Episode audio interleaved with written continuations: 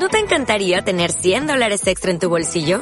Haz que un experto bilingüe de TurboTax declare tus impuestos para el 31 de marzo y obtén 100 dólares de vuelta al instante.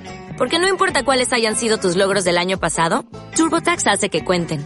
Obtén 100 dólares de vuelta y tus impuestos con 100% de precisión. Solo con Intuit TurboTax. Debes declarar para el 31 de marzo. Crédito solo aplicable al costo de la presentación federal con TurboTax Full Service. Oferta sujeta a cambios o cancelación en cualquier momento. Bueno, eh, personajes con bigote. Em, arranco con el coronel Cañones. Muy bien. Muy bien. Yo digo el gran Favali. Muy bien. Ah, viene ahí. Eh, comisionado Gordon. Bien. El loco Chávez. Uy. Puta madre. JJ Jameson. Bien, ahí. Bien. El negro blanco. Está bien. Barba de bigote vale también. Sí, obvio. Sí, Sí, sí, sí, sí. sí. Eh, No barba sola. Tornasol, el de Titín. Eh, Obelix. Eh, Asterix. Uy, ahí tenemos. Azura Centurions. No vale más Asterix, no vale más Era Asterix. de Piedrix. No podemos repetir. No. No, podemos repetir Asterix los que. Los que ya se dijimos tiraban. Sí, sí, ya está, ya está. Sí, Ah, yo digo, ¿cuál, cuál me quedó de Asterix? eh, madre. Agrimbago a la una. No, no, no. Agrimbago a las No dos. tiene, digo. Agrimbago a las tres. A las cuatro. A las cinco. Seis. Van a. Hijo de puta. Muy bien. Bien ahí, bien ahí, zafó. El gato Tom. Sí, muy bien, está bien. Hernández y Fernández. Sí. Sí. Sí. Eh, Tony Stark. Eh, los hermanos Dalton. Uy, nos cagó todo. No, no, No. tienen bigote. Sí que no. A ver, el show Dalton tiene Sí, el bigote ¿tiene? acá, sí. Sí, No, tiene, yo soy fan de la Quilú, no, no. Tiene, tiene. Entonces, no, bueno, perdón, perdón. Creo que tiene. Sí, tienen, tienen. Jugamos, ah, jugamos qué, algo. qué ya. finito el bigote, no me acuerdo. Un bigote acá. Eh, Joe Dalton Sí, tiene un si no bigote lo acá. tienen entre la nariz y No, el labio, sí. no es bigote. Joe Dalton quiere. Pará, pará, pará, pará, son unos maricones. No, no, todos yo, yo putos. te banco, te banco. Gracias, Martiniano. gracias, Sin verlo, eh. Joe Dalton, quieren ver el bigote de Joe Dalton, lo van a ver ahí. Yo creo que hasta la mamá Dalton tenía bigote. Sí. A ver. Tiene bigote. Tiene bigote. bien, Muy bien. bien, muy bien, muy bien. Eso merece que tenga una vida. Claro, claro. Martiniano. Puede pifiarle la próxima. No, no, no. Sigamos. Diego. Uh. Ay, boludo, tenía uno. Ah, Panoramix. Ahora me acordé. Ah, Dejen de chorear con no usar más Hay que dejar de chocar con Asterix por lo menos por dos años. Ay, yo no sé qué me río, boludo. eh, eh, Muten Roshi de Dragon Ball. Ah,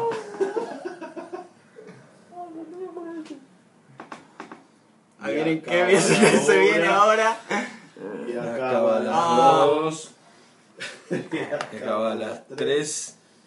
y Ah, Cuatro. cinco, Cinco. Seis. Eh, Siete. Ocho. Ocho. Nueve. Ahora Out. yo acá. Out de acá, va. Adiós. Chao. Hanches. Eh, Napa, de Dragon Ball. Uy, ahí. Luchadores de Dragon Ball que fiscalicen. Mm, No me acuerdo. Sé Sí, que es pelado y... Pasa, pasa, pasa, pasa. ¿Lo hacemos a Fada Martiniano? Eh, ¿Gastás tu vida ahora o no lo gastás? Y gasto mi vida, sí, gasto mi vida. Gastás su vida. Gasté mi vida, toda mi vida en realidad. Eh, yo. Eh, me, me, me. Ah. Puta madre. Estoy pensando en los personajes míos con bigote. No, no. No ninguno. Hitler no vale. Eh, Diego a la una. Diego a las dos. Diego a las tres. Cuatro. A las cinco. Seis. Siete. Ocho. Nueve. Out. chau, Agrimbao. chau, chau.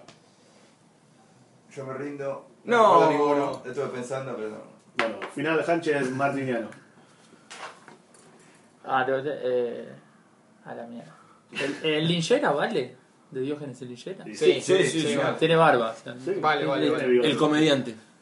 Muy bien. Oh, Bien. muy Ah, bien. eh, Dios, no, ya está. Eh, ay, qué mierda. Ryan a la una.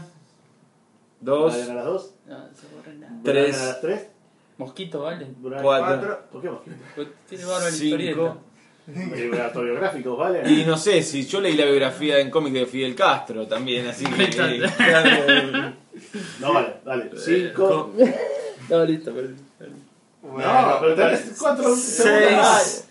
7, 8, 9. Ah, Martiniano. Martiniano, gracias a la vida, se chorió. Con ese choreo de los. Gracias a los Dalton, a Lucky Luca. Gracias a la vida que me ha dado tanto. ver, a ver. Gracias a los Dalton y gracias a la vida que nos ha dado Dalton.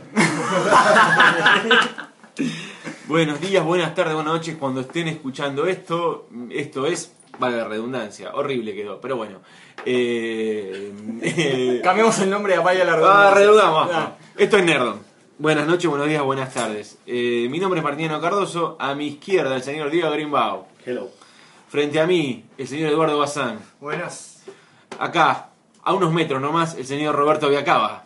Thunderbolt Ross, ese no me podía acordar, tenía la Ah. Y eh, nuestro invitado. En mis manos tengo McCosher más. eh, perdón, ¿cómo se llama? Sloishim. Sloishim más el sabio de Sion. El señor es Brian Hanches. Muchas gracias por visitarnos. No, gracias a ustedes por invitarme. Este, y tengo acá el compilado que acaba de salir, eh, ediciones noviembre, lo editó una autoedición, ¿no? Ujú.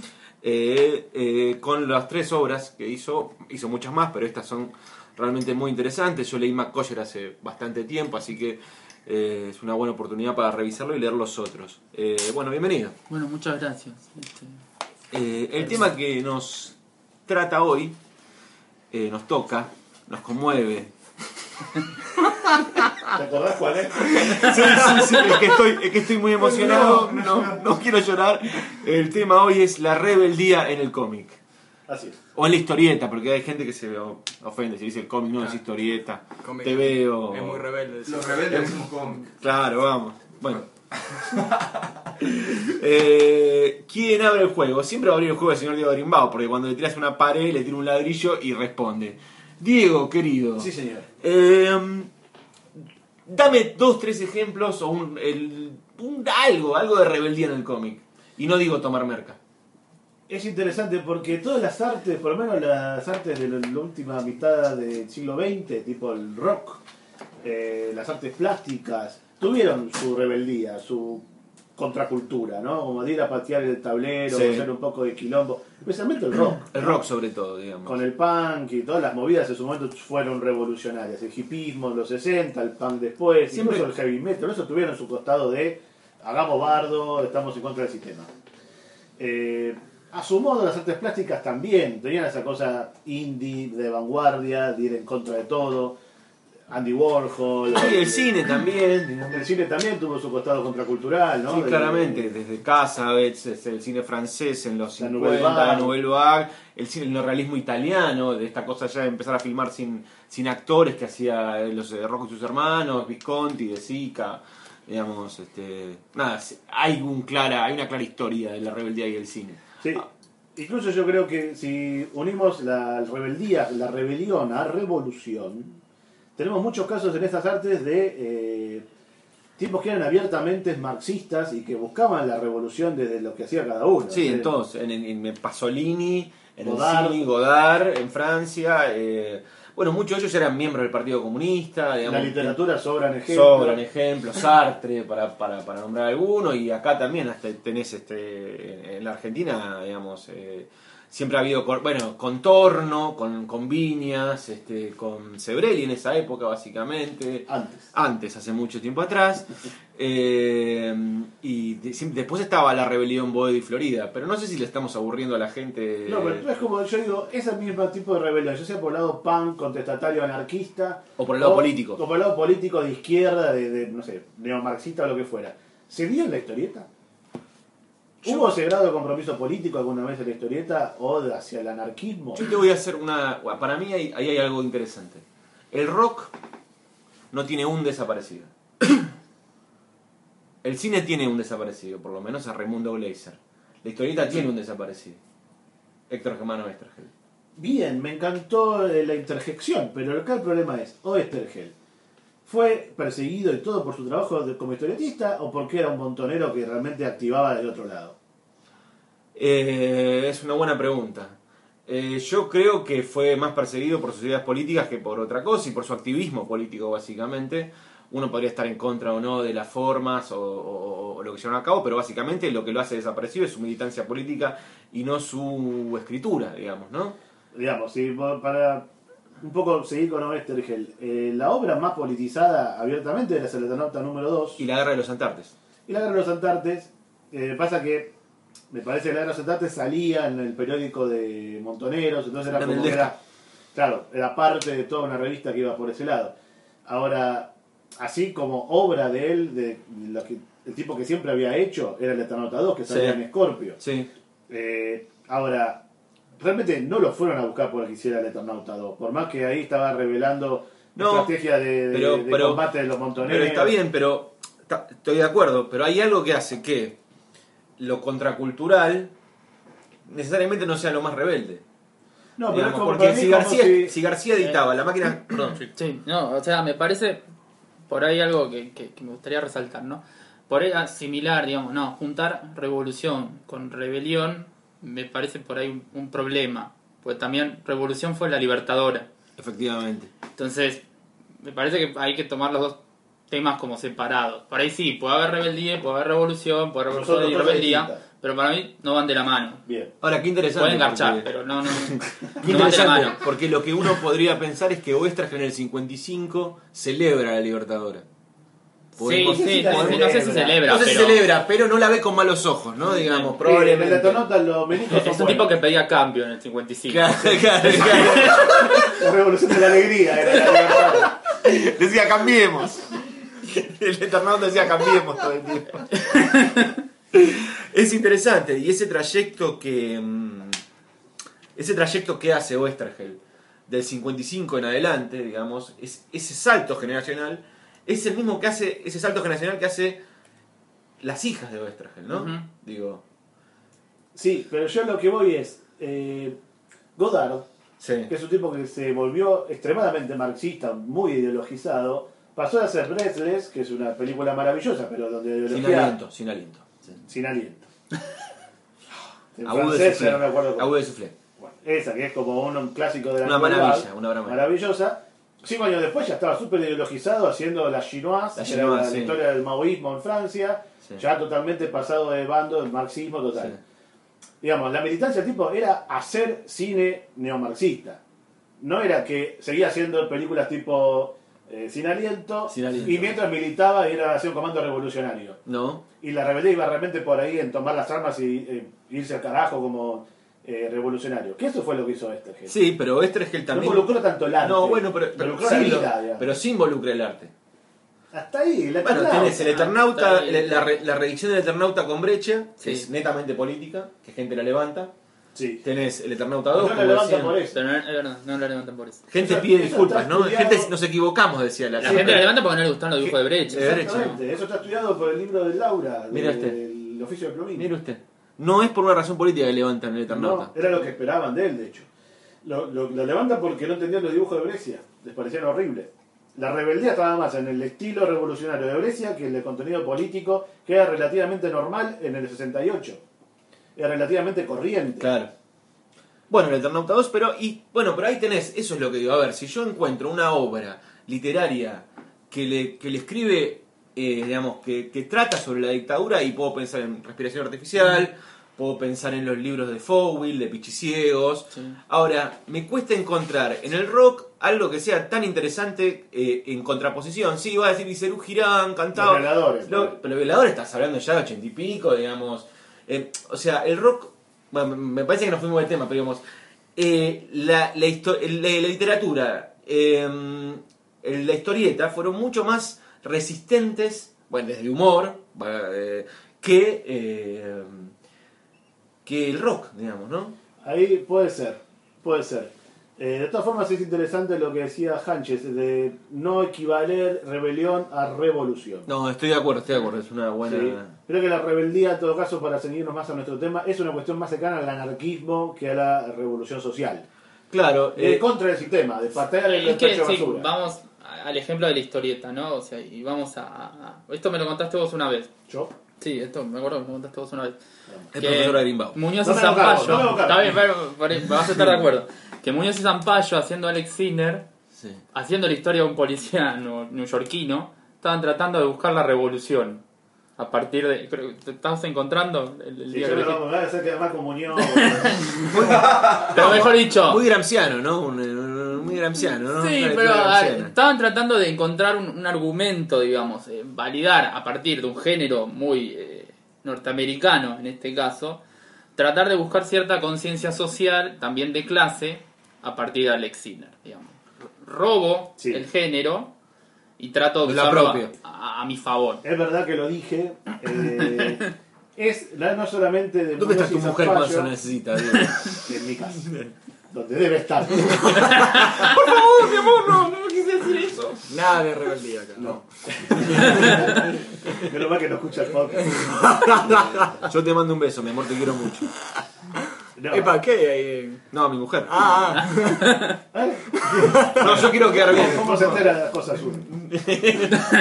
No, a lo que iba era esa tesis que supone que el policía del policial negro, eh, tipo Philip Marlowe, es sudamericanista, en el sentido en que está en contra del sistema de alguna manera, es un perdedor que ha sido dejado de lado por el capitalismo. Es una tesis que a mí me, suel- me sigue pareciendo inocente y mm, como muy manipulada, no de Muñoz y Zampayo en sí puntualmente, creo que es una lectura que hacen sobre Muñoz y Zampayo los que realmente argumentan esa teoría, que va más por el lado de Juan Sasturain, el eh, Feynman, Jo- Jo- José, José Pablo, Pablo. eh, los escritores La tía que vienen, Feynman, la tía Feynman. Feynman. Los escritores que vienen del lado del peronismo de izquierda, que les encanta el policial, han escrito muchísimo policial y muy bien, pero de repente eran peronistas populares, digamos. ¿Y cómo conciliaban? Sacó mano, sacó No, mano. pero saco mano. ¿Cómo conciliás ser un. eh, defender la cultura popular con el policial negro norteamericano neoyorquino? ¿No? Es complicado de, de Bueno, Trillo también, ¿no? Tu- Sí, yo creo que podrían. Trillo podría Por lo menos en los, ¿no? 60, en los 70 y 80 hubiera estado de acuerdo con esa teoría, seguro. Sí, también está como lo que decíamos recién con Brian, digamos, el concepto de gramsciano de uno tiene que entrar también, eh, Antonio Gramsci, digo, ¿no? Eh, entrar por la hegemonía cultural, digamos, ¿no? Entrar por otro lado, no, no, no, no entrar por las... No le salió muy bien. También lo decía el otro filósofo contemporáneo, Fito Páez. Ca- Cavar un hueco en una inmensa pared, desde adentro lo podemos romper, Sí, no sé qué. sí, bueno, era una teoría, digamos. Así le salió. Bueno, frente a, la- a los planteos de los 70 de, de- de- de un pueblo en armas, eran unas teorías más burguesas, digamos, se quiere decir, ¿no? Eh, Sí. Eh, puto, puto, eh, maricón, mar- Bueno, no, no, este... Esa es otra discusión un poco más exquisita, digo, pero... Para ponernos más exquisitos, Marcuse decía, el enemigo de la revolución es la transformación. No hay que ir transformando, Bueno, hay sí, que cambiar todo y ahora vas a tener un montón de votos de trojistas en blanco, Así boludo. Genial. travesti, los los- ¿no? Genial. Eh, ¿Qué? Este... ¿Los travestis? ¿Qué? La transformación, ¿viste? No sé. Ah, Pero ahora pienso, digamos, eh, está bueno, porque me parece que interesante el- el- la, la revisión de ese periodo en algunas cosas que, que es piola y que no, no hemos hablado nunca, sino yo pienso, la, fier, la Fierro, sí, sí, no, el humor ya está como demasiado hablado, pero la Fierro en los 80, ¿era iconoclasta? a mí me gusta más, porque eso es más rebelión pura que Claro. postura política en pos de Claro, una ahí está, cosa. digamos, me parece la Fierro ochentosa. Sí, totalmente, totalmente. Era muy iconoclasta, era, era una apuesta a comprar algo que era la modernidad en la mano. Era lo más parecido a comprarte un disco de rock. Comprarte la Fierro en el año 86, ponele. Historias para sobrevivientes era, ¿no? Se llamaba, Sí, era el eslogan choreado y admitido por Saturán de El Víbora, que era una revista muy rebelde en la España de la transición democrática, ¿no? De la transición y de luego de la democracia. ¿Historieta o historias para sobrevivientes? El, el Víbora era historia para supervivientes. El, el Fierro era historietas para sobrevivientes. Igual este, el, tagline, digamos, es buenísimo, así que está bien choreado. Digo, me- me- y se aplica, ahí te- cuando tenés un buen logo es universal, digamos. Y porque ahí se aplicaba al, marxi- al franquismo y se aplicaba a la dictadura argentina. Sí, Y aparte tenía como un tufillo de ciencia ficción, que era lo que también garpaba a los 80, ¿no? Eh, sí, lo que yo no digo, yo, yo nunca leí en esa época por cuestiones de edad, digamos, eh, Fierro en ese momento. ¿Vos sí comprabas Fierro en ese momento? Yo empecé a comprar la Fierro en el 88. No agarré el momento más rebelde. Eh, tipo número 50 por ahí. Eh, igual, yo me acuerdo de comprarla y sentir la rebeldía que tenía esa revista, aunque ya un poco más decadente para esa época. Eh, no sé, historietas que a mí me, me- realmente me, me sacudía. Yo, un pendejo de 14 años que venía leyendo la Luke y Asterix y de repente leías algo de más cachimba, o el propio el Tommy, o em, leía, no sé, el marinero turco, Falló, Podetti, toda esa gente que hacía unas historietas que me parecían una locura total, que yo no, no me había pensado que se podían hacer. En ese sentido me parecía que era muy vanguardia en ese momento. Ahora, cuando esos mismos autores por ahí siguen haciendo lo mismo, muchos siguen haciendo lo mismo y muchos han cambiado, por Sí. ahí fue para otro lado, ponele. Eh, pero por ahí no me resulta lo mismo si leo, eh, no sé, cosas de Maus, por ejemplo, que era un autor que me gustaba mucho y me parecía súper rebelde de, de esa época. Y ahora no sé dónde andará. Eh, perdió un poco el borde, ese tipo de rebeldía. Si el Tommy me dibuja tetas de vuelta a la fierro actual, no me emociona lo más mínimo, no pasa nada. Esas mismas tetas en el año 86 era una locura verlas Claro. en una tapa en una revista en un kiosco. Claro. ¿sí? Era raro, era realmente una especie de apuesta hacia algo nuevo. Eh, pero bueno, yo creo que le duró esa, ese halo de rebeldía 5 o 6 años, en el momento ya se diluyó. Digo, la, la fierro original. Sí. Sí. la fierro nueva nunca tuvo borde. Claro, cuando empieza como a sumar masa crítica, o sea, de gente que le gusta ese estilo y pa- pasa a ser status quo, ya no es más rebeldía, ya... Sí, y también por cambios en el estilo de la revista. Para mí la- la- el momento de Marcelo Figueras es, es muy bueno, es donde entra más el rock el- y todas las movidas culturales de otro tipo de los 80 en Argentina, que podía ser el teatro independiente, el rock de los años 86-87, que estaba como muy... Escribía el indio, ¿no? El indio. El, Solari. el Indio Solari escribía notas en, en- en la revista Fierro. Creo que ahí se integra más la Fierro a lo que eran todos los movimientos contraculturales del resto de las artes del momento tan ebullicioso. Sí, porque como que para mí Marcelo lee, lee bien ese momento y dice, bueno, hay que esto, hay que hay que ensamblar, digamos, hay que ensamblar, hay que mover piezas, hay que sumar rock, hay que digamos, hay que traer escritores de otros lugares, no no hace falta ya solo con publicar eh, historietas, digamos, ¿no? Eh, igual eh, pero hay cosas súper interesantes en, el, en, en- en esa, en esa fierro. Yo recuerdo, no, no lo había leído cuando salió por cuestiones de edad, pero compré cuando se reeditó, cuando Página 2 se reeditó, El Sueñero. Sí, porque venías de otro lado. No, no, no, no, no. Eh, el Sueñero. El Sueñero de, eh, de Debe Brescia. ser la gran Montaner y vuelvo. El Sueñero de, de Brescia. Eh, ¿Quién lo leyó? Bueno, leyó. yo sí, no. sí, sí, yo lo, lo leí, no lo... Eh, es, eh, eh, vos lo leíste. Sí. ¿No te parece que arranca con una propuesta y, va cambiando, no? Sí, En el- completamente. en el- no, no sé si pareciera como estar, eh, no sé si está escrita completa y después dibujada o lo fue haciendo, viste, como de, de a poco. No, yo tengo la sensación de que, que ahí Brescia va para un lado al principio y la situación política o, lo, o- lo que le sucede a él termina de correr el eje hacia, hacia otro lado, digamos. eh, eh, eh. Em- Empieza como una historieta de aventuras común y corriente y después empiezan a aparecer las cosas de los gorilas, las, se pe- pelean con unas, unas alpargatas, viste, todas unas cosas así que vos decís, ah, bueno, acá hay una- se mueve para un lado, viste.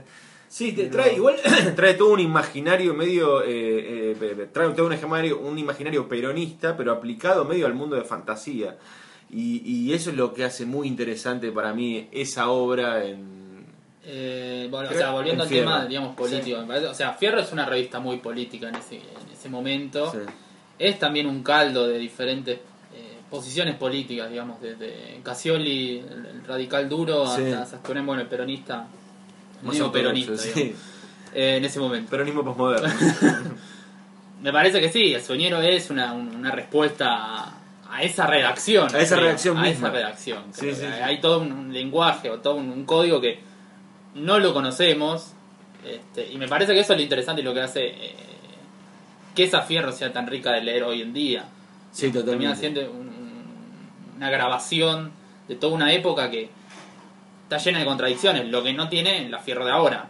No hay contradicciones. No, no, claro, y hay un uni- para mí la Fierro ahora es- eh, no es eh, no tiene ninguna contradicción, como decís No vos, hay pero rebeldía adentro. no, no hay ninguna rebeldía porque me parece que ellos se manejan sobre un status quo y parece lo más loco para mí es que el status quo en su gran mayoría, no digo, han publicado, qué sé yo, eh, eh, ay, que- Salvador Sanz hizo grandes cosas, Diego publicó, otra gente, yo Rodrigo Luján también, pero hay como una, uniformi- una uniformidad de, de no narrar, digamos, de, de- de pura experimentación. me, me da esa sensación, amigo. Es casi una gran cantidad de experimentación. Claro, pero Y en realidad los rebeldes serían raro hoy. Para mí, digamos. Mí Tratar de con conseguir la- una, una, una, una, un- una, una revista más ambiciosa eh, en lo narrativo, digamos. Pasa que yo te voy a preguntar, yo entiendo lo que dice Brian, estoy de acuerdo con la Fierro, ¿no? Que faltan contradicciones, le falta esa rebeldía que tenía la Fierro clásica. Ahora, ¿cómo lo hubiera tenido? O sea, ¿qué, qué autores cambiás o qué otra historieta le haces hacer a los que sí estuvieron como para que eso aparezca?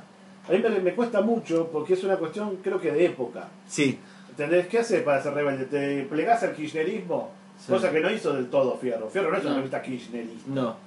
No, estaba como de acuerdo, pero ya está. Dame la plata para la contratapa y, la- y después, después cada cual hace lo que quiere. Incluso Como- Iglesias haciendo historietas que eran claramente no kirchneristas. Como alguna vez me dijo un político, toma el vale, dame la pizza. Pero lo que, lo que voy es, a mí me cuesta mucho sacar las historietas que estuvieron en la Fierro, poner otras y que sí sean más rebeldes. No se me ocurre qué poner.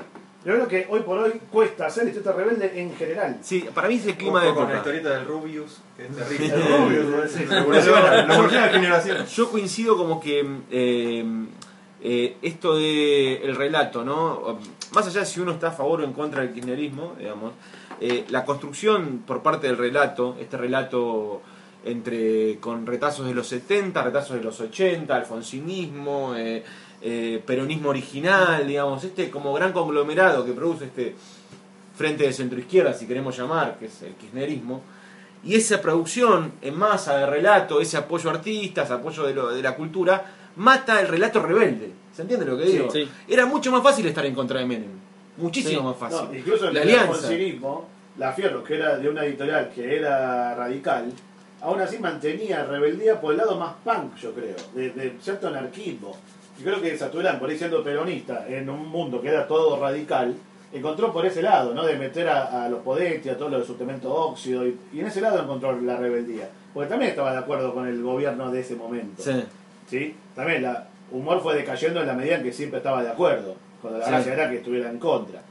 Eh, pero Digo- igual, vamos, me gustaría ver otros casos de rebeldía en la historia de la historieta saliendo de nuestro país. ¿La verga? Porque hay un par más de ejemplos que podemos citar interesantes. Por ejemplo, una vez habíamos hablado, creo que en el podcast musical, Sí. de la generación de la 2000 AD en Inglaterra. Efectivamente, claro. ¿sí? Y que habíamos hablado de cómo la cercanía que tenían los mejores autores que entraron en ese momento a la 2000 AD con el punk, caso Alan Moore, caso Grant Morrison, eh, llevaron esa impronta rebelde quilombera a esa revista y de ahí desataron para mí toda una revolución, por lo menos dentro de la historieta. ¿Sí? Eran rebeldes en su Está momento bien. esa, gente. Pero tenés un clima de época similar a esos climas de época que se producen. Tenías alto desempleo. Tacherismo. tach- sí, antes del tacherismo, pero ahí nomás, digamos. Eh, el fracaso del laborismo este, clásico en, en Inglaterra, que le iba a costar después llegar como hasta Tony Blair no volvía el laborismo, digamos. Tenés un caldo de cultivo similar dentro de, la- dentro de un marco democrático, digamos, muy diferente a lo que fue la dictadura, que, eh, que para crear ese, e- esa rebeldía, digamos, esa rebeldía que se esparció por, de- por todos los medios, que fue el punk, digamos, ¿no? que, que esa revolución tan inconclusa en un punto. Y que- Se trasladó a la que eso- historieta. Eso, tenía los mismos límites que tuvieron los Sex Pistols por un caso. Que es, eh, los Sex Pistols se sabe la historia, ¿no? Se supone que era la banda más rebelde de todas y la hacía un tipo que era un manager, que era Malcolm McLaren. que tenía una tienda de ropa, que la, la hizo para publicitar su tienda de ropa, duró un año, dos años, fue mucho quilombo muy lindo, y después se dieron cuenta que era una especie de boy band que, que escupía. ¿no? Y el propio Johnny Rotten salió a decir, esto ha sido todo un engaño, chao, me voy. ¿no? Duró dos años maravillosos de mentira y después se terminó. Yo Sí, creo pero que dejó un germen ahí muy sí, complejo. dejó algo, pero en sí el movimiento punk inglés por lo menos era medio un fenómeno de marketing desde otro lado. Hoy por hoy vas a Inglaterra y te venden dos cosas, imágenes de la reina e imágenes de servicios. Sí. Esas son las dos cosas que hay. Eh, ¿Qué pasa con la 2000 AD? La 2000 AD la hace la Fleetwood. ¿sí? Fleetwood no, eh, Fleetway. Fleetwood es una Fleetwood. Mac. Fleetwood Mac. La Fleetway. La Fleetwood Mac, sí. La Fleetwood era una, una editorial súper conservadora, súper conservadora. Era la que hacía eh, El Príncipe de la Máscara de Hierro, eh, historietas de guerra de la Segunda Guerra, eran cosas súper cabezonas que de repente ven, en el año 77, muchachos, los jóvenes no leen ya eh, Los Tres Mosqueteros, dibujado por Arturo del Castillo. ¿Qué les gusta? Y unos locos que hacen una música horrible, que se para los pelos. Bueno, hay que venderles a eso. ¿Y qué hacemos? Y inventemos una nueva revista. Hacen el Action Comic primero, que no funciona del todo, donde hay muchos argentinos, y después es como el protogermen de la 2000 AD, donde lo que va al frente de una es el Judge Dredd. Y el Judge Dredd era punk, a su manera. A era una especie manera, de sí. neofascismo punk. Neofascismo sí. puro, sí. ¿no? De pateamos la cabeza a todo, me cago en todas las leyes y se va toda la mierda. Yo soy la ley. Una suerte de anarcofascismo, ¿no? Algo así. Pero que la propia eh, Fleetwood, eh, Fleetwood Fleetwood Mac, sí, la prueba. supo decir, hagamos negocio con esta rebeldía que ahora apareció Bueno, en es estos que es- pibes. un poco siempre esas revoluciones terminan cooptadas por el sistema. O nacen Siempre. por el sistema. Ahí sa- salen del sistema. Vamos, es, Una, una es- industria de rebeldía, te vendo. Y sí, claro, bueno, bueno, también es revolución eh, o cultural, digamos, o, o me parece que está bien lo que dice Brian de revoluciones como eh, complejo, ¿no? Eh, la Es- palabra es- es una palabra, una, una palabra compleja. ¿Cómo- ¿Cuál era la que habías dicho? Eh, ¿De qué todas? No, en vez, en vez de revolución, en vez, en vez de revolución habías cinta, dicho. Eh, rebelión. Re- y- sí, o sea, mo- mo- movimiento cultural eh, iconoclasta, si queremos. Bueno, eh, eso después lo pasa por el tamiz la industria y se queda con lo mejor. Digamos, para mí, eh, pensando en cine, el cine de los 70 estadounidense, que era el que tomaba eh, el cine de Godard, el cine, el cine francés, el cine italiano, todas las vanguardias, después lo convierte eso, lo pasa por el tamiz eh, Scorsese, Spielberg este, o, o- o- o Coppola y terminan haciendo clásicos. Sí, sí, sí, total. Digamos, entonces, generalmente lo que es eh, revolucionario o contracultural o iconoclasta lo toma la próxima generación y lo hace status quo, lo hace establishment, digamos, ¿no? Eh, y creo que eso también pasó en, en- en la la historieta acá, digamos, porque finalmente el afierro de hoy es el establishment, ¿o no? Yo no sé, porque para mí no se terminó nunca de plegar al kirchnerismo. Eh, se es un tipo que tiene sus, sus coincidencias. No, pero sa- claras, no, y sa- que- sa- yo, saca lo la que, política, yo lo que no ¿eh? sé ahora, y esto lo, lo pensaba separando por generaciones, ¿no? O sea, a partir de la generación que se mueve en todas las editoriales, eh, la generación, digamos, de la I, de la Asociación de Historietistas Independientes, después, bueno, cuando aparece mi generación, que es la que descubre Internet, y después la generación que está ahora, la, que- la- la- la que viene ahora, ¿no? Más jóvenes todavía. más jóvenes por ahí. Este, y lo que puedo ver es que, digamos, la generación de Diego aparece, se inventa el lugar que tiene que haber. eh, no, hay, sí, no hay espacios, bueno, Hagámoslo. inventamos lo que hay. La, la rebeldía pasaba por inventar un establishment. Por así, sobrevivir, digamos. por sobrevivir, digamos, Sí, ¿no? Por ajá. tratar de... Es eso. No había nada que oponerse. Claro. Claro. Por eso, no había nada, está todo desértico. Este, armamos un, un ranchito, algo. Sí. Desértico, Este-. Y desde ahí resistimos. Y ahí vemos qué pasa. Eh, y es en ese momento es mucho más fácil, digamos, posicionarse como autor, porque no hay otros autores. Claro. Entonces, aparece después una generación de la siguiente, que empieza a usar internet, pero, por ejemplo, empieza a usar Photoshop. O sea, empieza a aparecer el Photoshop, por ejemplo. Y empieza a haber dibujantes que empiezan a dibujar con Photoshop.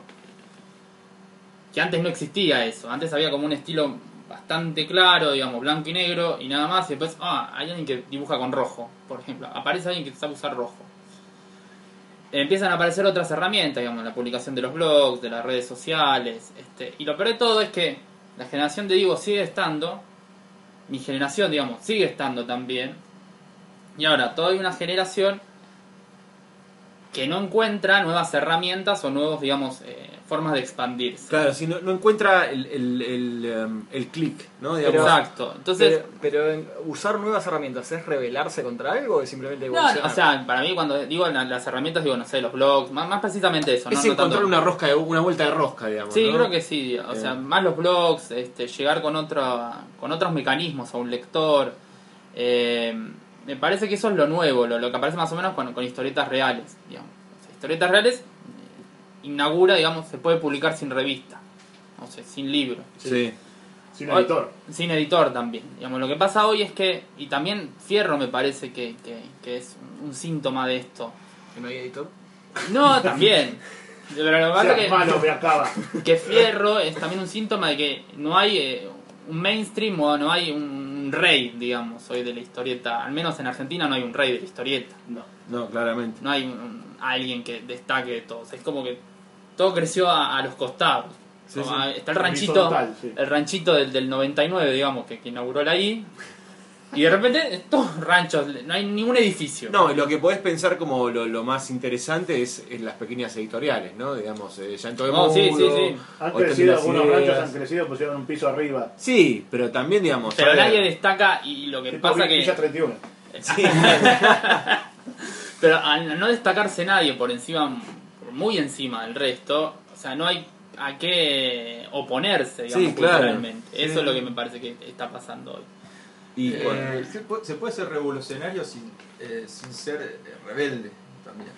O sea, puedes eh, revolucionar algo o patear el tablero de algo, en la historieta, por ejemplo, sin, sin, sin- no, sin poner ninguna. sin estar en contra de nada. Sin, sin una respuesta a alguien. Algo, Puedes eh, ¿Cómo? cambiar y. Nirvana. o sea, de historietas. Nirvana es más complejo. No estaba en Ah. contra nada, era la No, sí, no, no, no, no es tan así. Justo estoy leyendo un libro que se llama la- que es la historia de Grange y no es tan así. Pero eso es más largo para discutir, pero eso lo hace para, Para el podcast de música. de música, sí. No, pero supongo que la historieta también, eh, los cambios más grandes que hubo en la historia de historieta, no, no, no sé si son una respuesta política a algo. Digamos, No, no, no. son cambios. eh, Yo creo que todo es político, digamos, para empezar, digamos. No, no, no hay nada que no sea político. Inclusive lo apolítico es político. digamos, este- Yo creo que cualquier demostración de rebeldía puedes eh, tener un costado de que Y no estás estoy hablando de partidaria, no, no, no, para mí conceptualmente no es partidaria ni de, ni, ni de acá ni de allá, pero el- como hecho, el todo hecho es político, digamos, esto es Podés claro. darle una lectura política, pero no tiene por qué necesariamente nacer como... No, claro, no tiene por qué nacer, estoy de acuerdo ahí con, con, con Edu, pero que eso después tiene una lectura política, seguro, seguro. A mí las cosas pueden ser más o menos contraculturales. O sea, no sé si es a nivel político, partidario. No, no, yo no estoy hablando partidario, está Claro. eso. Yo creo que a lo que se refiere es que la política siempre es, ¿estás de acuerdo con el mundo en el que vivís o no? ¿O lo querés cambiar? Y en ese punto lo que haces es que tanto refleja el que lo quieras cambiar. Y en ese, ahí aparece la rebelión. Claro. Eh, yo lo que le quería preguntar a Hanches, porque sé que es un tema que más o menos maneja, es la Nouvelle BD. ¿Sí? Ah, bien, eso es interesante. Más o menos, yo también más o menos. Sé que he leído varios de sus autores. A Christophe Lane, a Johannes Farr, Martin varios que, que lo ha, los ha leído. Los tipos se presentaron en su momento como la rebelión, lo nuevo, que viene a patear la cabeza de los anteriores autores franceses que ya estaban enquistados en el éxito y en la gloria. ¿Cómo funcionó para vos la rebelión de la Nouvelle BD? ¿Se dio? ¿Cambió algo? ¿Ya están todos comprados? ¿Es sistema? establishment hoy la Nouvelle BD? Digo? Hoy sí es establishment, digamos, con Sfar como editor, con... Hay Trondheim gente que dice. Trondheim, pero- la verdad es una vez me acuerdo que Trillo le decía a Tomás de Sanz, eh, Trondheim, y Tomás de Sanz no la casaba, digamos, Tomás de Sanz es francés, y Trondheim es Trondheim, algo así. sí. Para nosotros es strong. Trondheim. Eh, sí, hoy es establishment, digamos, sin lugar a duda, digamos, con 20 años, y muchos de esos tipos son editores o protagonistas, digamos, más allá de, de- de ser autores de la historieta, este, sí. Eh, lo que no sabemos, o sea, lo que no sé hoy que haya ya, nuevo. Bueno, el último libro que hice con, con Túnica, que estoy pen- pendiente de aprobación, del señor Joan Farr, que es nuestro cerdo capitalista, jefe. Ahora, yo les hago una pregunta a los dos, que, que- o a los cuatro, no sé, o los que hayan leído Nouvelle BD, yo no he leído tanto, es cuáles son los rasgos eh, iconoclastas de la Nouvelle BD, digamos. ¿Qué, qué, qué decís donde decís, uh, acá esto es eh, un soplo de aire fresco, acá hay algo nuevo, acá hay algo que está vivo, digamos?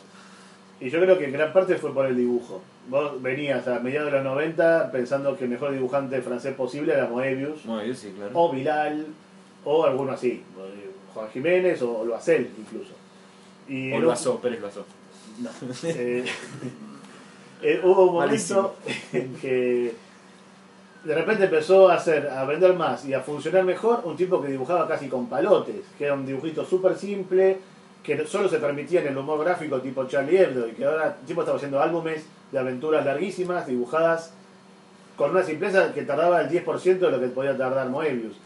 Y eso molestó a mucha gente, claro. Eso Por es ejemplo, versión de Viacaba la versión de Roberto Viacaba. que es un dibujante realista que dibuja muy bien, Sí. era la que tuvieron muchos franceses. Estos son unos chantas, esto lo dibuja mi hijo.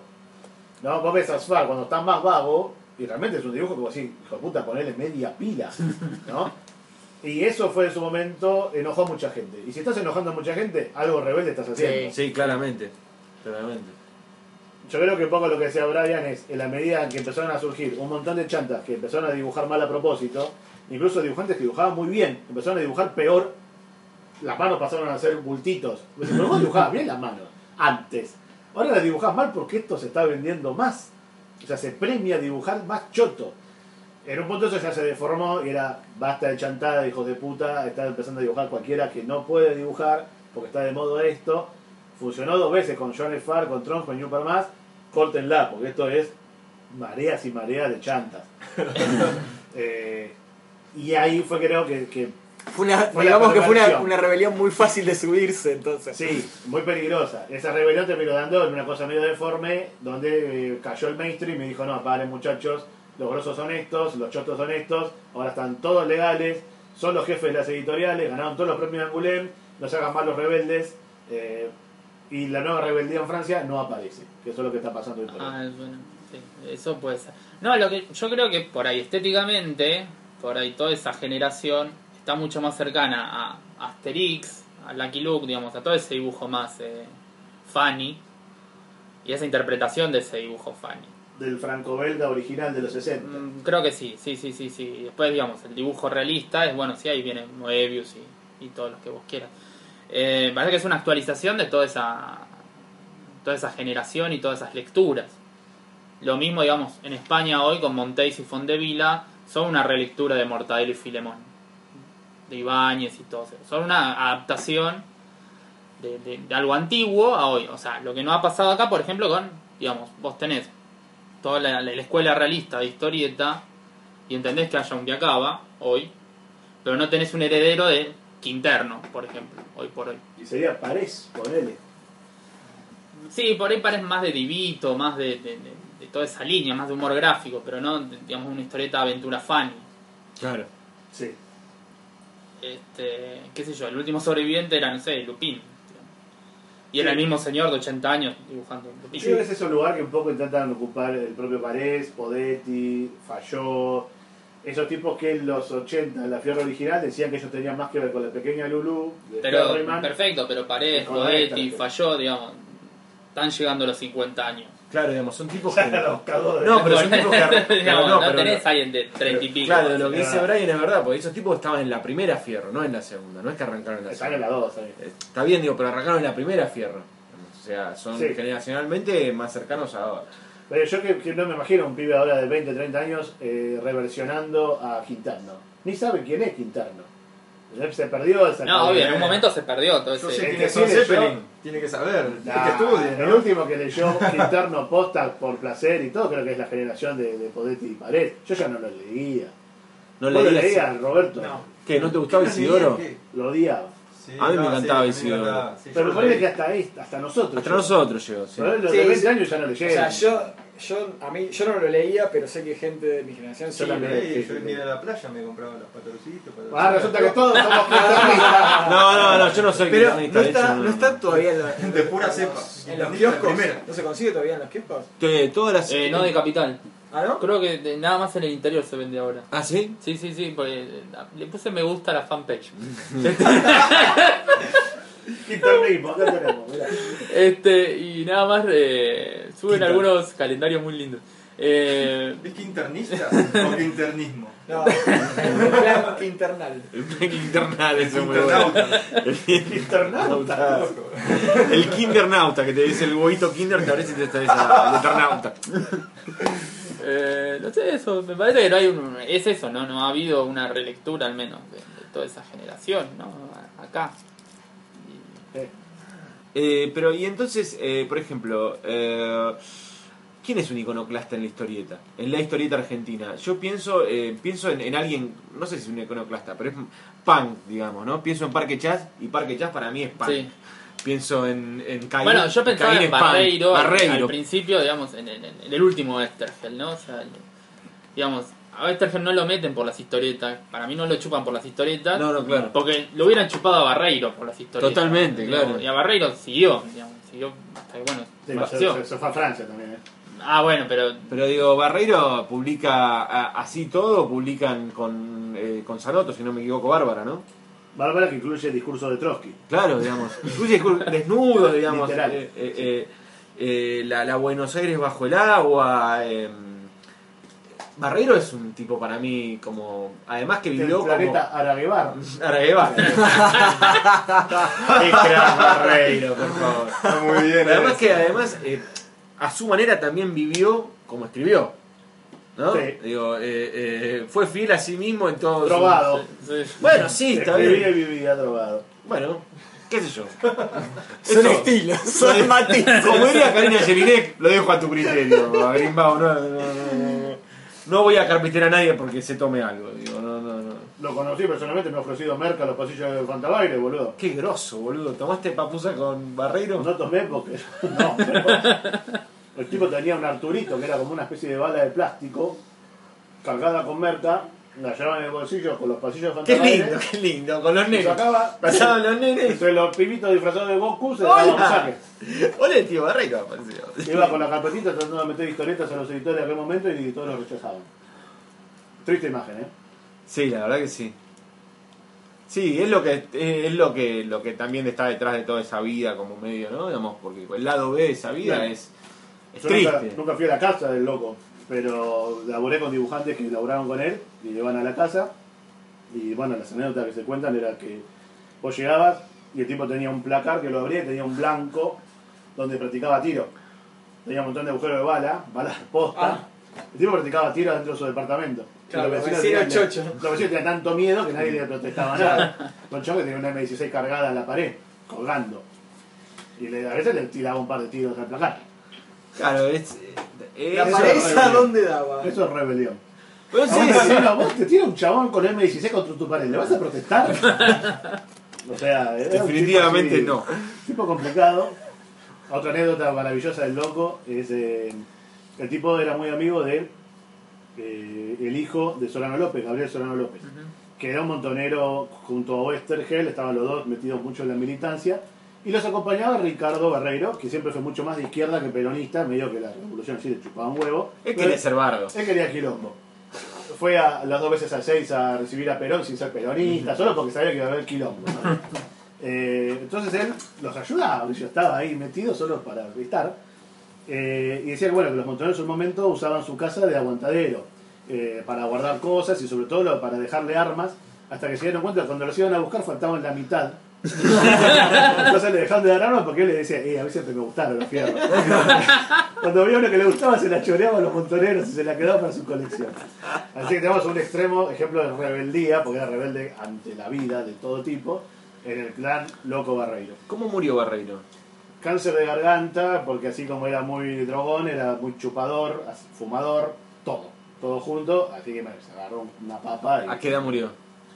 No, me no llegaba, así, no llegaba a los 60. No a los 60. Bueno, ese sí, también. Bueno, aflojemos entonces nosotros también porque nos queda poco.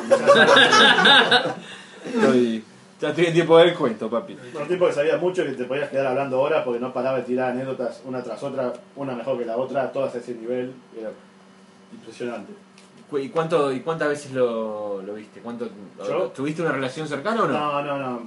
No sé si me llegó a, a, A reconocer. a ubicar a mí, no, no, porque yo no había publicado nada. Pero yo lo admiraba mucho, entonces lo iba a buscar.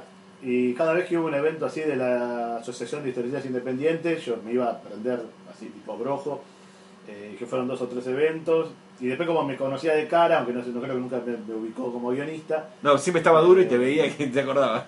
te daba charla. Aparte ibas cualquiera, le dabas charla y te invitaba a tomar un café. Era, No, un- yo- era medio Luca Prodan en eso, ¿viste? Todos tomaron ginebra con Luca Prodan. Sí, sí. Todos tomaron ron, tomaba ron con Ricardo Barreiro. Claro. Y es verdad, el tipo se- era muy dado y te llevaba y te empezaba a contar boludeces, guiones que tenía, que estaba escribiendo. No, a mí me contaron una que era eh, un amigo mío, el padre era director de cine y estaba obsesionado por filmar Bárbara, hacer una Sí. serie de dibujos animados de Bárbara. Y el tipo tenía la sensación de que, que, que, bueno, a ver, ¿qué onda, Barreiro, este chabón tan grosso, no sé qué? Y que tipo terminó como pidiéndole unos pesitos para la birra, ¿entendés? O sea, es como medio Enrique Sin, digamos, ¿no? Todo medio tristón, digamos, al final. Eh, ese Sí. lado B, digamos, ¿no? No, eso era así, la pasaba mal, de guita y esas cosas. Incluso, ah, publicado historietas afuera, que el tongaba dibujante las publicaba, cobraba y se la gastaba toda la guita, después iba el dibujante a buscar su parte, y se la había gastado merca y no estaba mal. Era medio descontrolado. Eh, y eso, la- tristemente, ha sido el final de varios guionistas.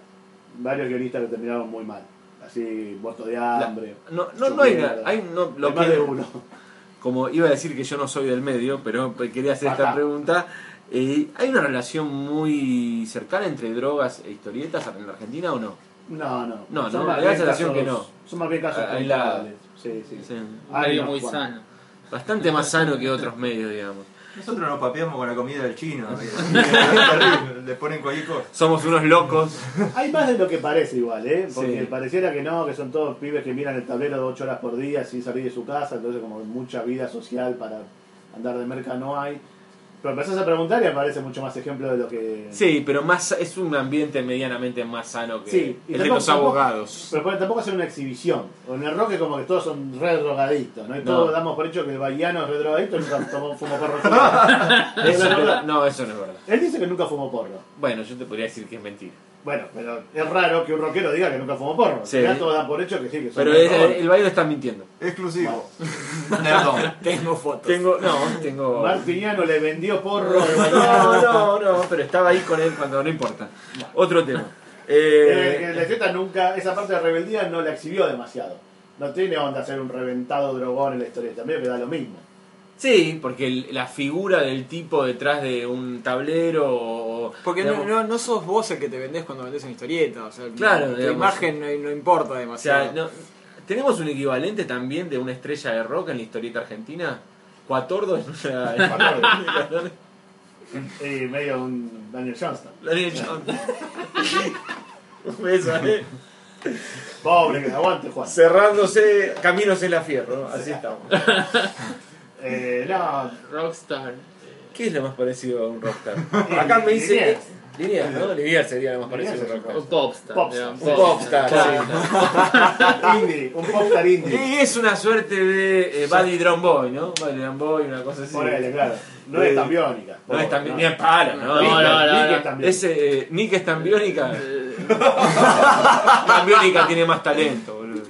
Este, pero ponele, yo lo. Tan eh, bionic. Ah, es más un Lisandro Aristimunio, ¿no? Eh, eh, bueno, son amigos y ha hecho sí, tapa. Por eso, es ahí, ¿no? No, ese es Kevin Johansen. Kevin Jo- eh, No, sí. el testimonio también, ¿También? hizo tapa para todo el Ah, bueno, Sí, está bien. Ese, ese, dicen que es buena gente, además. Yo no lo conozco, pero dicen que es buena Bien. gente. Es a Liniers. Es muy buena gente. Sí, sí, Muy buena sí, gente. Eh, y yo le pregunto a Brian. Vos en algún momento lo que escribiste, o McCoy, Sloan, o, lo- o los otros libros, ¿en algún momento empezaste con un aire de quiero patear el tablero o no? O tengo ganas de contar y simplemente quiero contar. Qué buena pregunta. Eh, no, creo que no, hay que contar. Creo que eso siempre. Joder. Acá un profesor en común que tuvimos estaría desmintiéndolo. No lo dejan Eh, mentir, che. Soy el. A ver, de todos los maestros que he tenido en la historieta, yo he sido siempre el alumno más raro de ellos, ¿no? Estoy. Me tuve muchos alumnos yo.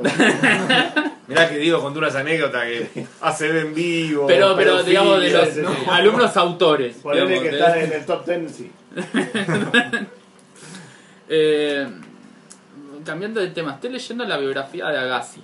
Andrea Gassi, el, Sí, el del tenista. eh, Open. Ve que es un rebelde. Mirá, No sale con un gas. Le pedimos una respuesta directa y se va- Estoy leyendo la, la biografía que está espectacular, o sea, es- es- está muy bien escrita. No sé por qué no le dan un premio Nobel a, a Agassi. Agassi. Eh, La verdad, es Era un gran tenista, ¿eh? un 10. O sea, eh, ¿La querés adaptar a historieta ahora? no, yo creo, no, creo que se, o sea, se merece una serie en Netflix ese libro. Para mí se merece una serie en Netflix. Eh, pero me parece que hay un momento donde Agassi empieza a... No quiere jugar al tenis. El libro empieza con yo odio el tenis. Y, Un rebelde en el tenis. Sí, ¿verdad? sí, Claramente, por eso, rebelde como sí, sí. Jugaba con shortcito de jean. Sí, sí. Me di cuenta la anécdota de los shortcitos de Jean. Está McEnroe, está Nike. Digamos, Nike dice, bueno, acá están la indumentaria, elijan. Primero, bueno, McEnroe. Todo el tipo dice, agarra los, los pantaloncitos de Jean y dice, ¿quién, quién- qué, qué boludo va a usar esto? Y haga así de fondo, por favor, que no los elija, que no se los elija, que no los elija. Entonces, bueno, Guerrero elige los pantaloncitos y Agassi elige los pantaloncitos de Jean y toda la ola. Este, pero ahora sí empieza a contar eso, que odia el tenis, que, que, que toda la rebeldía de dejarse el pelo largo, Largo. este, usar la peluca también en Roland Garros, porque se empieza a quedar pelado. Sí, sí, sí. sí. Es, es maravilloso, es maravilloso. Eh, o también cuando se empieza a. se deja una uña larga y se la pinta de rosa porque sí. Ya me acuerdo de eso. Se sí, larga sí. para otra cosa. Está eso. Martiniano No, no, no, no. hace señas, Martiniano. Es un Arturito, sí. Sí. Nada. Pero lo que cuenta ahí, en el- pero eso tenía 14 años cuando cuenta Con eso. los tiberos, con la uña Por larga eso. menisque, nunca lo vieron. Entonces, eh, Yo pensé no- que era para desajustar tornillos. El mundo de los colectivos es un poco más salvaje que el de Para historia. buscar el doble turno. que buscar el doble turno. Lo que me gusta lo de Agassi que, que dice eso, digamos, que, que él todo el tiempo se está preguntando quién es con estas rebeldías, digamos. O sea, se deja el pelo largo porque no sabe quién es. Bueno, sí, vamos a creerle esta mentira, digamos. Usa pantalones de jean para jugar al tenis porque no sabe quién es. Bueno, está bien, vamos a hacerle caso. Eh, usa peluca para jugar al tenis porque se está quedando pelado. Bueno, está bien, no sabe quién es. Me parece que muchos de los libros es eso, todo el tiempo es uno preguntándose quién es. Totalmente. Eh, digamos, yo lo veo en Diego, digamos que fue mi maestro. Este, ningún libro de él es parecido, ningún libro es igual, bueno, salvo bueno, la trilogía de Bertolt, digamos, pero es una trilogía en sí, digamos, se puede leer toda Trilogía de junta. dos. Pero bueno, sabemos que hay un libro que... El libro maldito de la trilogía de Bertolt. eh, pero ningún libro se parece, entonces es, es constantemente uno preguntándose quién es y qué es lo que quiere hacer. No sé si es rebeldía eso. Hay varios autores que ya saben quiénes son porque es el mismo libro hace 20 años. Bueno, hay, hay- hay personas que nos indagan eh, Claro. a sí mismos. Sí, pero Diego también corre un poco más por el género, ¿no? Digamos, el género puro. Eh, eh, este, me parece que lo que vos de lo que vos hablás es más en un punto más personal, más en primera, no más personal en, en el coso, en, más personal, medio parece como medio tonto, digo, pero más indagar en uno mismo, ¿no? Eh, bueno, justamente con este libro, estos libros, no estos libros diciendo- son los primeros. En los primeros, que los primeros es más difícil de catalogar. Y un poco la, la, la pregunta de Agassi es quién soy, ¿no? Digamos. En ese momento sí, es- era qué historietas quiero hacer, digamos. Hasta ese momento, bueno, Diego lo contaba en el prólogo original de McCoyer, que yo hacía historietas de dinosaurios mecánicos y filmadores de porno en bibliotecas. Yo me acuerdo de los guiones de Hanche cuando llegaba antes de hacer Macoye, que relativamente normal, es una autobiografía original muy extraña, pero pará, pará, yo quiero- más o menos normal. Tiene esto está relacionado. Puede ser que eh, McCocher arranca un día que no va nadie a tu clase, va solo Hanches. Sí. Y, y entonces Hanches dice, estoy medio al pedo o algo. Eso es palabras de Diego, eh, yo no estoy.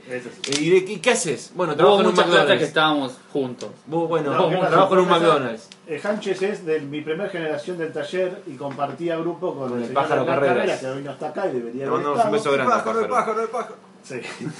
El señor Diego Taralo, que a la tarde va a venir y va a escribir acá al lado nuestro. Un abrazo al señor Diego Taralo. Pero venía otro pibe, éramos Carrera, yo y Está otro pibe. Matías más. Albertotti. bueno, Está- había- era, era el grupo del pedófilo o no, no? No hay ningún pero Bueno, entonces sigamos, por favor. No hay ninguno ni lo volverá a ver. Eh, pero yo cuando llega primero carrera se siente, yo no lo conocía, hola, ¿qué tal? Bueno, sentate en esta misma mesa. Hola, soy en el mi pájaro. casa, Y segundo llega él. Y apenas llega él, lo mira Carrera y hace ¡Uh! Sí. Esa fue la actitud. tipo, ¡Uh! La puta madre, la que me enchufaron ahora tener dos años de taller con este. Yo dije, Está actuando, Sánchez, está actuando. Se ha parado al lado de la puerta. Salió, entonces volvió a agarró entrar y se agarró la cabeza. Es, Se agarró la cabeza. es la primera impresión que te da el pájaro, definitivamente. ¡Oh, boludo! Igual lo quiero mucho. Son los dos únicos alumnos que tengo por ahora y ya se llevan mal. ¿Quiénes son? Ninguno de los dos. Bueno, así arrancó el tema. En realidad el pájaro hoy no vino porque sabía que venía Brian. Yo creo que han firmado pereza. No, no sé. No te estoy jodiendo. estoy No, no, no, no, no llevamos bien, no, no, no, yo juro que no llevamos bien. Es intratable. Esta, que es de Intratables de, de la historieta, ¿lo tenés? Sí. No, pero pasaba, eran pocos, y pasaba que faltaban dos o tres y me quedaba con uno o con dos alumnos. Eh, y más de una vez que hemos quedado con Hancho esas horas. Y en una digo, bueno, eh, ¿tenés algo escrito o no? Y bueno, ¿qué hacemos? Escribía mucho igual, ¿eh? Y dice, no sé, estuve trabajando en el McCoyer del Abasto. Digo, para, no, no McCoyer, el McDonald's del Abasto.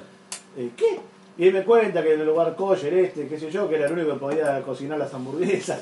Digo, boludo, ¿qué me estás diciendo? Es increíble. Y bueno, ¿por qué no lo haces en historieta? ¿Te parece? No sé qué, para mí se hacía boludo porque si me lo estaba contando era porque quería que yo le dijera algo. Eh, y de, de a poco empezó a traer un capítulo por semana, Tardó un año. tardó un año, pero en el momento estaba listo y digo, esto es genial, tengo que sacarlo. Eh, pero mientras traía esa, Basta de dinosaurios y porno no, filmado. un guion puntual de- de- del enfermo este, mientras hacía Macoye, El enfermo este es él. era los indios tehuelche viajan a Miami a filmar una porno en una biblioteca pública. Te recontrabanco, ¿sabés lo que te recontrabanco. Yo decía, Es que "Esto- había un. ah, pará, me acuerdo. Chao, había una no diosa tehuelche, renació era una actriz porno. Era algo así. Ok. No está. Ah, es re normal. entonces. No, no, claro. Claro, ahora explica todo. eso. No, y, vos- y la gente dónde puede comprar eso, porque ya lo quieren comprar. Yo lo compraría ya. boludo. Está, por favor. Pero, pero el tipo traía todos guiones así que era como. Onda, pensé lo más retorcido que se me ocurrió y te lo, te lo traigo como idea. Pero terminó contando sus propias experiencias. Un poco bajo mi insistencia, pero él traía todos guiones así. Y creo que después en otra obra que él ha hecho en los últimos años, otros libros, es una especie de mezcla entre las cosas más personales y sentidas emocionalmente, como puede ser esto, y las locuras que de todas maneras siempre se le siguen ocurriendo. Ya en los títulos te das cuenta, ¿no? Sí, sí, Dígase sí. el culo, Marisa quiere pija. Sí, sí, sí. Gran La título Sánchez crepija. está. Sí, Está obvio. Es innegable. Hay una, digamos, para mí hay una. Está Algo para rojo. provocar, digamos. Está ¿no? vestido rojo con estrellas, es comunista. Comunista. eh, sí. Hasta como- cuando te haces cargo de la rebeldía Hanches. De voy a ser distinto y voy a patear un poco el tablero. Pero no es rebeldía. O sea, yo ¿Y qué? digo ¿Por la qué verdad que no. quiere pija de título no- a un libro? ¿Vos te ¿Eh? Marisa quiere pija es gracioso el título. Hay algo de provocación. Bueno, sí, obviamente, Ah, hay algo de provocación. Hay un poco de marketing. Pero digamos- hormigas en el culo. Es un. Entra Michetti, una Jenny, y ves tu libro que esta mesa quiere pija y hace un decreto, boludo. María Eugenia Vidal, boludo. María Eugenia Vidal se pone loca con eso. Recemos que no pase reza, nada. Es judío, pero reza. Recemos que no pase nada. El 23 queda todo igual. Eh, sí, sí, sí. Hay varios que empezamos a rezar, prendemos velas. Eh, no, es un chiste, es un chiste. ¿Sabes que es un chiste? Lo mío es pop, como decía Mickey Vainilla. Un poco para divertirse. pop para divertirse. ¿Quién es nuestro próximo presidente? Mickey Vainilla. Pero bueno, no importa. Pero tu rebeldía está como Senado pelea, estás peleado con mucha gente.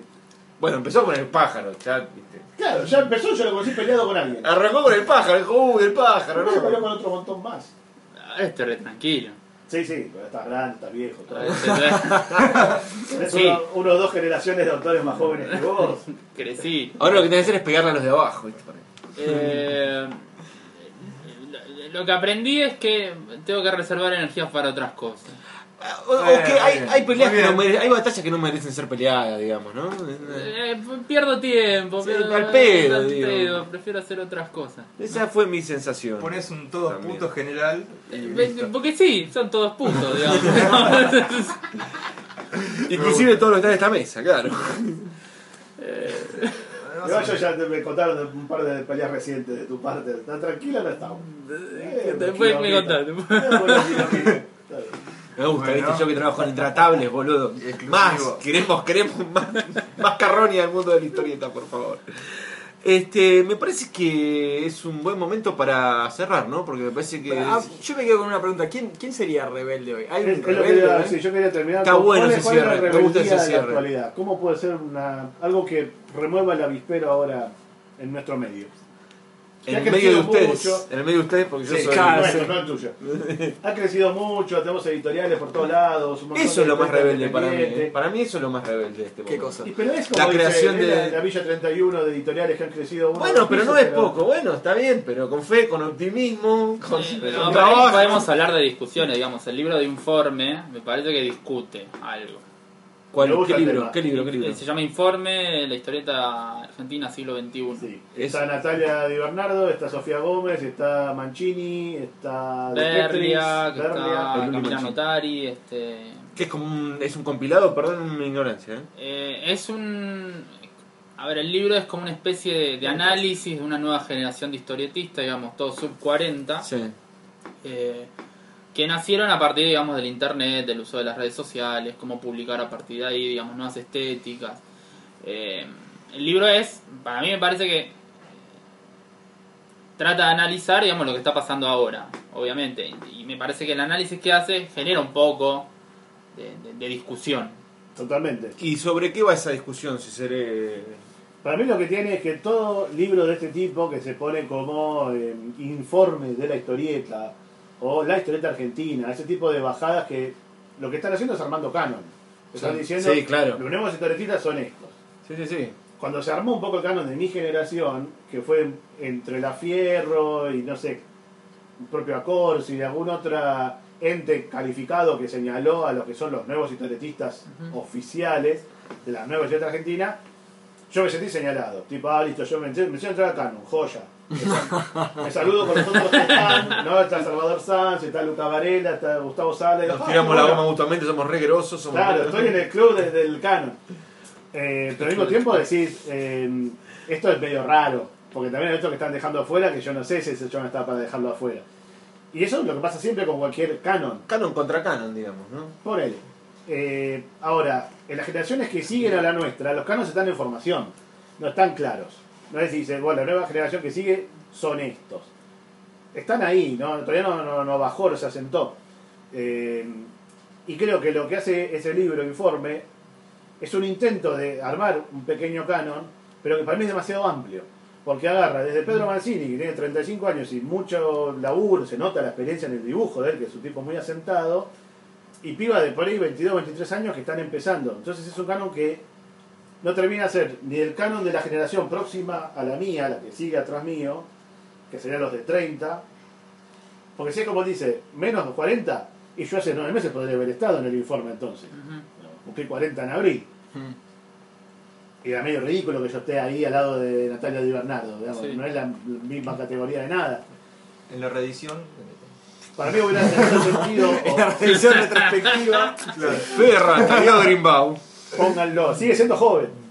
Eh, No. No, bueno, también, digamos, la tapa del libro es el tipo viendo una pared. digamos. Me parece que es consciente de la miopía. De que es sesgada la visión. sectorizada la, la- la visión del libro. A mí me parece que el libro está bueno, Está buenísimo el libro. es muy variado. A mí me- eso es lo que más me hizo ruido. ¿Es un análisis? que son entrevistas? ¿Qué es? Compilación, una antología. Es una antología. antología. Sí, sí, sí.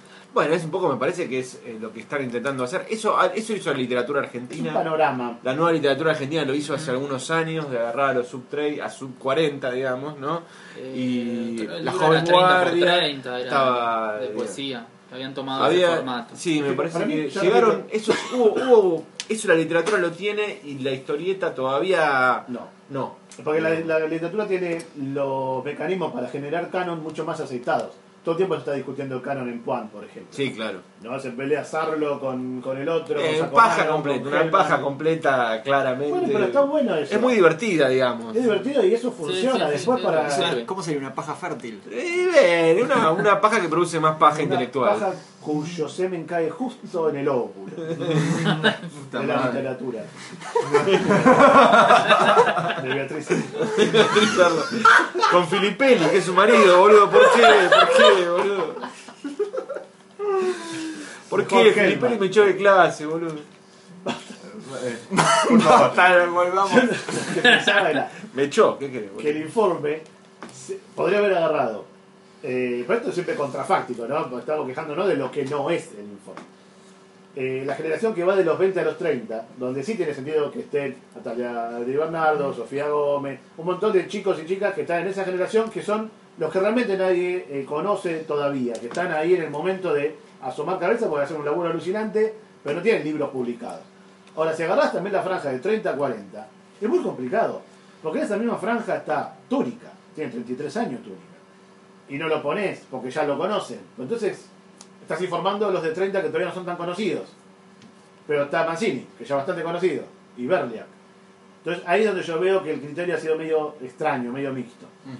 Más allá de eso, que a mí me hubiera gustado un informe de los de 20 a 30, eh, el libro sí está bueno, porque te da, echa luz sobre muchos autores que por ahí nadie conoce demasiado y están ahí y los podés conocer.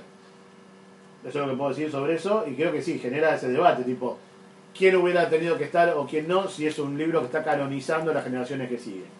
Tendría que haber estado Hanche, tendría que haber estado Túnica, tendría que haber estado Sáenz Valiente, todos son sus 40. ¿quién le va a decir a Sáenz Valiente que no está en algún canon? Si hay algún canon está Sáenz Valiente, no Pero me importa parece de que. Pero me parece que San Valiente está en otro canon, digamos, ¿entendés? Y pero entonces no es un Es criterio como de edad, es el un amigo criterio Salvador de, Sanz. de- es un criterio de, de oscuridad, de que son tipos que no se los ha visto tanto. Pero si es eso, entonces ponen tipo de 50 que son buenos y que no se los ve tanto. Ponerlo cráneo, qué sé yo. Que es un chabón que es alucinante y que no tiene tanto todo el reconocimiento que debería tener. O Rodrigo Terranova, o qué sé yo. Porque Pero no hay una, no hay una cosa autoral de unificación. Me había olvidado. de- Y viste, terminó citas reales y desapareció Terranova. Era Sí. un chabón que era bueno, me gustaba lo que hacía. Está invisibilizado de alguna forma. sí, sí, sí. Eh, no, no. Me que hice una pregunta y no me acuerdo cuál era, pero bueno, Bien. es, es el Alzheimer que tengo. Estaba buenísimo. No, no, que no, retroceder no, para no, escuchar ahora me acuerdo. No hay una visión más autoral en ese, en ese, en ese compilación. compilación y menos de género. Y pero Sáenz Valiente es de, es de género y no es autoral. Es de género, no es autoral. Brian es de género y no, es No, autoral. pre- pregunto, no lo sé, no, no, no, no es eh, una afirmación. Estoy preguntando si hay una cosa autoral dentro de ese, de, de No, ese sí, compilado hay, hay, hay. o es más una cosa de género. No lo sé, por eso. Que es pregunto. como de vanguardia, como de No me ataques, Adrimbaum. No, Olista, sí, olista. eh, Choriplanero o subtemetrocheto. Un poco de las dos cosas. Subtremetro bote había puesto, era meo. Está, está para filmar Bárbara ahora. Lindo, Bárbara. Se le cumplió el sueño a Sanoto de ver a Sí. Buenos Aires. Para llevar. Sí. Eh, ¿Dónde estaba? Ya me perdí. No, esto, digamos, eh, sí, sí, que yo preguntaba, porque no había leído, pero me interesaba mucho el compilado, si era un compilado más tirando al autoral o más con ribetas de, de historias de género, digamos. Eso no- No, es autoral y es de experimentación. Son autores todos muy distintos y que yo creo que todos buscan como un, una cuestión gráfica extraña, rara, específica. Por ejemplo, uno que, que integraron, que subieron, sumaron a la antología, me pareció muy bien, es eh, la historieta autobiográfica de una chica transexual, que no me acuerdo el nombre, muy trágica la historia, porque se terminó suicidando por el bullying que le hacían en diversas facetas de su vida. Fue un caso que salió a los medios y que tuvo... ¿Qué te reís, Martín? Ah, ¿Qué es algo muy triste. Es horrible. Eh, nada, ella contaba su historia autobiográfica en forma de historieta que iba subiendo a, a un blog. Y lo publicaron en ese- esa antología. Claro, lo publicó en esa antología porque nunca, salió, heavy, nunca salió en papel ni nada. Como historieta en sí se nota que es alguien que no tiene entrenamiento de historietista.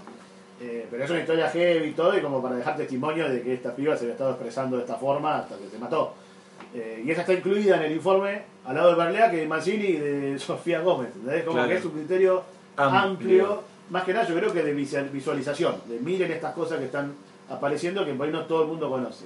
Otra cosa que me llamó mucho la atención es un pibe cordobés cuyo nombre no me acuerdo. O en Masi. Puede ser, uno que va a un recital. ¿Qué tenés ahí el libro? ¿Tenés ahora? ¿no sabés? Ah, bueno. ¿Y dónde lo compro? Tienen dos por uno por ahí. en la, en la mochila. Lo- vino, lo, Ah, no, trajo no, para no, vender. ¿Este? A ver. Eh, nada, que me pareció buenísimo. Era, un- es un pibe fancinero cordobés que yo nunca me lo había cruzado y está ahí en ese informe. Creo que ese es el objetivo que tiene la, la editorial, porque el pibe que lo hace es macanudísimo, lo más. ¿Quién lo editó?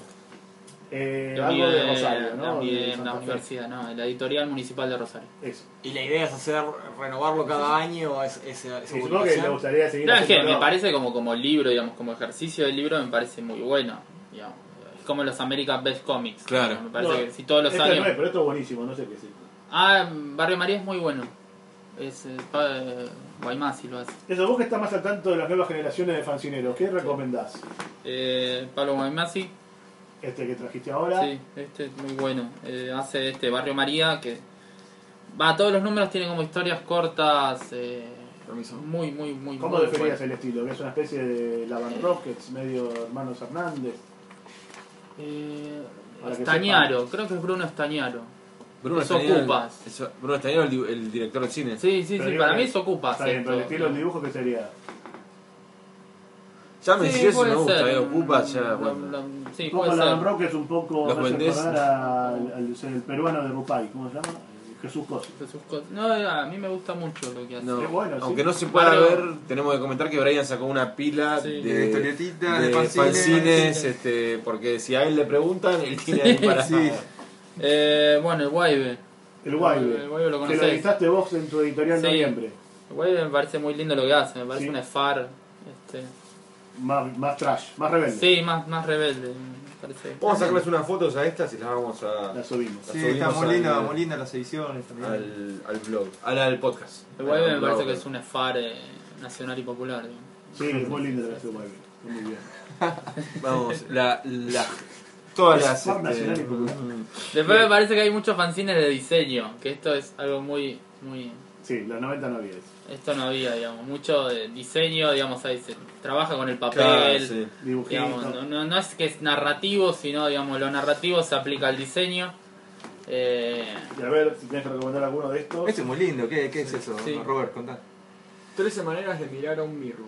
Papá, me gusta el nombre. Y me gustan los dibujitos de adentro. Daniela Arias, la autora. Eh, me gusta el, el Daniela papel, Arias cómo y está editado el papel. ¿eh? Valeria Reynoso, ¿es? Valerian Reynoso. Sí, este, ellas están siempre con, con Natalia Lombardo. Siempre se sientan juntas. Este, y bueno, Natalia también, digamos, es muy de, de hacer Sí, esas cosas. Natalia bien porque fue alumna. Por eso hacen Está- de diseño. Sí. Muy interesante. Qué lindo, ¿eh? A ver. ¿Y eso qué es? Acá dicen que tienen la papa fina. Eh, los no triunfos de Bruno de Allen Cream. Eh, creo que es alumno de la productora. Muy buena gente salió de ahí, ¿eh? Eh, el nombre me encanta, eh, los no triunfos de Bruno me parece un gran título. Puede- es, aplicable, muy- es aplicable para muchas personas. Me siento muy identificado con uno que se llama los no triunfos. Me parece que, que es un pibe que sabe contar muy bien. Es, el- es un pibe que lo deja a la novia y está tratando de buscar otra otra piba. Es muy divertido, narra muy bien. Banco, banco, Es- banco es- pleno. Eh, la verdad me, me sorprendió mucho. Es lo que siempre ha sacado la productora con sus alumnos, tipos que narran bien y te cuentan bien historias. Ahora, Sí, ¿dónde sí, se sí. consiguen estas cosas? Esto es en ferias, festivales, eh, eso está. Lo que Eh. ha muerto un poco es la, la, la bandeja de los fanzines en las comiquerías, digamos, un poco. Pero ya no dependen tanto de eso, ¿no? Por eso son más los festivales y las ferias. Ahí Que van está. a dibujados, a festivales dibujado, increíbles. Comicópolis, y si no te dejan afuera insolándote. eh, sí, Vos estuviste adentro, igual, vos estabas yo estuve adentro. adentro, sí, sí, sí. sí, sí. Eh, Pero está bien, levanta las banderas del fanzinismo, bien. como dice yo en mi momento. Está muy bien, está muy bien. Contanos dónde se puede conseguir el Mac Kosher con eh, el sabio de Sion, el compilado. Comiquería Planetary, ex Planetary. showroom de Camelot, Punk, Velaustevi 393, Los Entelequia y algunas otras comiquerías. Eventos, eventos vas a Eventos sí, eventos estar festivales, ahí. eventos sí. ¿Y este lo vendés ahora? En este momento Sí, ahora, ahora te lo compro. Te- tengo, tengo. Te Te hace compro buenísimo. Así que bueno, eh, después de arreglar eh, lo del manguito, vamos a ir cerrando. Eh, a mi izquierda el señor Diego Grimbao, Hasta luego. Frente a mí el gran Eduardo Bazán, Muchas gracias, chao, hasta la próxima. al lado mío no menos, pero mucho más, el señor Roberto Viacaba. No sé qué significa eso, Yo pero tampoco. no. Y nuestro invitado, el señor Brian Hatches, muchísimas gracias por venir. No, gracias a ustedes. Mi nombre es Martiniano Cardoso, esto es- fue Nerdom, no será, fue, fue, fue. Será la próxima. Les mandamos un beso grande. Será. De la luego. resistencia. La próxima será así. seguirá La siendo. próxima seguirá siendo, no sé. Muy bien, no sé qué dije. Chau, chau, chau, chau.